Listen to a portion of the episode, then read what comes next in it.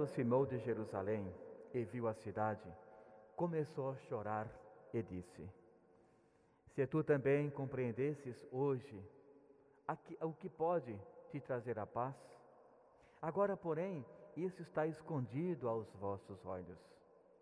Dias virão em que os inimigos farão trincheiras contra ti e te cercarão de todos os lados.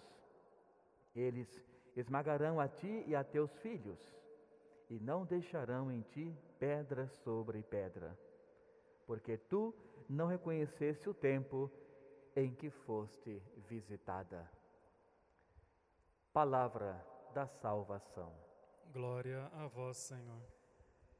Irmãos e irmãs, mais uma vez Deus vem até nós nos dar o alimento espiritual pela Sua palavra, pelo nosso encontro, enfim, por todo o contexto da liturgia que é envolto através do Santo Evangelho e também dessa primeira leitura do, São, do Apocalipse de São João que ouvimos agora há pouco.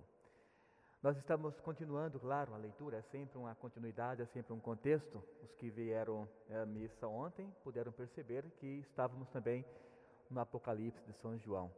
E lá ele mostrou quatro figuras: o leão, o touro, a águia, e a última ele fala que é como uma, uma, uma aparência de um homem. Que então, claro, sabemos que significa os quatro evangelhos. Cada um dos seus é, escritos, cada um, aliás, dos seus evangelistas.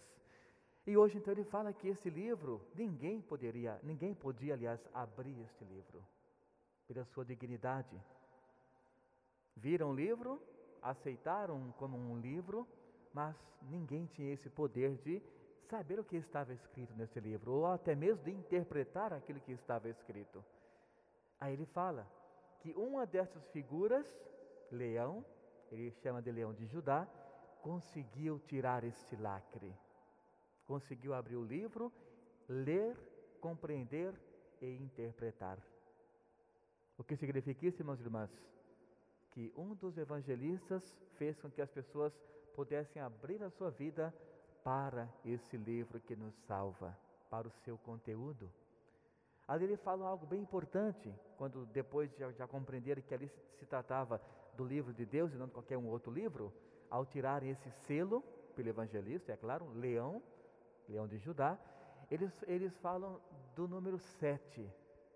Primeiro, claro, nos indica o quê? Os sete sacramentos. Ou seja, mais uma vez, a intervenção de Deus no meio nosso, através da simbologia, através dos números. Sete cabeças, sete olhos, e na própria palavra fala que é uma alusão direta, uma referência direta aos sete dons que Deus tem para chegar, né, estar até nós, ou seja, fazer acontecer algo em nosso meio. Portanto, irmãos e irmãs, o Apocalipse vai sempre nos revelar este amor de Deus para conosco. Vai sempre nos revelar essa visita constante que acontece da parte do Criador para com a criatura, que somos todos nós. Ou seja, quando nós colocamos isso e interpretamos de maneira plausível na nossa vida espiritual, nós temos a certeza clara, absoluta, sem margem de dúvida, que a nossa, que aliás, que a presença de Deus em nossa vida, ela é constante, ela é 24 horas por dia.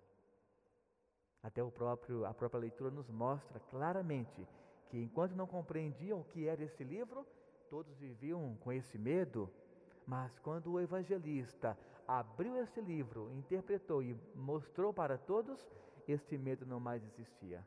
Como se todos dissessem: realmente Deus está em nosso meio. Não temos o que temer. Ou seja, tantas figuras que chamamos escatológicas, diferentes, mas não nos amedrontam mais. Porque sabemos que este é o livro da vida. E nos próximos dias vamos ver também os outros selos sendo retirados, para que a palavra realmente habite no coração de cada pessoa que a aceita como aquele, aquele caminho, aquela doutrina, aquele dogma para a sua vida. Então é isso que hoje nos mostra a primeira leitura do Apocalipse de São João. A intervenção de Deus, quando nós interpretamos a Sua palavra, Ele vem até nós e em cada um que aceita, ali Ele faz morada. Temos no Evangelho hoje também nos mostra Jesus um tanto triste. É como se nós fizéssemos uma cena, Jesus no alto de um monte, olhando as pessoas lá embaixo, mas as pessoas não aceitaram que ele fosse o Salvador. Como muitos ainda não aceitam, muitos esperam um novo Messias, um novo homem que está para chegar e salvar a todos, ele fala: Olha quanta tristeza. Dias virão que tudo isso será tomado somente porque vocês não aceitaram a visita, a vinda, a verdade do Filho do Homem. Aí ele usa o termo: não ficará pedra sobre pedra, ou seja, um sinônimo de destruição. Tudo será destruído por causa da falta de fé das pessoas. Irão reconhecer que, se tivessem aceitado a visita do Filho do Homem, eis que tudo poderia ser diferente para cada pessoa no tempo de cada pessoa, na vida de cada pessoa. Eis que cada pessoa que tivesse aceitado realmente Jesus como aquele que veio para dar sentido à vida, com certeza teriam outra destinação no que diz respeito à busca de Deus e à felicidade na vida espiritual. Mas Jesus, entre aspas, chora amargamente esta decisão do livre-arbítrio das pessoas, de não aceitarem a luz não aceitarem a paz. E oxalá, como hoje ainda muitas pessoas vivem essa mesma dimensão. Conhecem a luz, sabem qual é essa luz, de onde que ela vem, por que que ela emana, mas nem todos aceitam Jesus na sua vida.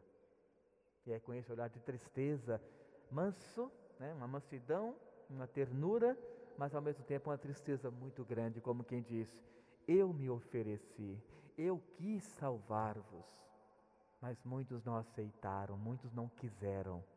E é com pesar que eu olho para essa cidade, Jerusalém, que não aceitou seu próprio profeta. Ou seja, a rejeição de um judeu na sua própria terra, sabendo que ele era o salvador de todos. Mas, irmãos e irmãs, a liturgia nos propõe ao mesmo tempo o que? Essa nossa dinâmica de vida, essa mudança sabendo que Ele é a luz, como disse agora há pouco na primeira leitura, sabendo que Ele é o caminho, sabendo que os nossos antepassados já o aceitaram como mestre, nós podemos seguir hoje este mesmo caminho também. Portanto, na sua casa, você que é responsável pela família, pai, mãe, crie esse ambiente de dizer que Jesus é aquele que norteia a sua família. Crie esse ambiente com os seus filhos para que eles, desde pequeninos, já, já saibam qual é a dimensão que vocês seguem no campo espiritual. Não é algo perdido, não é algo que eles vão descobrir sozinhos. Não. Vão descobrir por atitude dos mais velhos, dos responsáveis. E como bem sabemos, a psicologia nos mostra bem claro que as crianças, elas imitam aquilo que elas estão vendo. E se fizermos boas atitudes em, casas, em casa, elas também irão crescendo com essas boas atitudes, como uma espécie de imitação. Só que, claro, com o tempo, com a catequese, vão preenchendo essa imitação com o sentido. E aí teremos bons homens, boas mulheres no campo da fé. Aqueles e aquelas que cultivarão os valores do Evangelho. Que Deus mais uma vez nos abençoe que Nossa Senhora nos cubra com o seu manto sagrado, ela enquanto protetora e nossa mãe, e que o Espírito Santo continue, continue nos dando essa certeza de nossa esperança e fé naquele que veio para nos salvar e continua no meio de todos nós. Louvado seja o nosso Senhor Jesus Cristo. Para sempre seja louvado.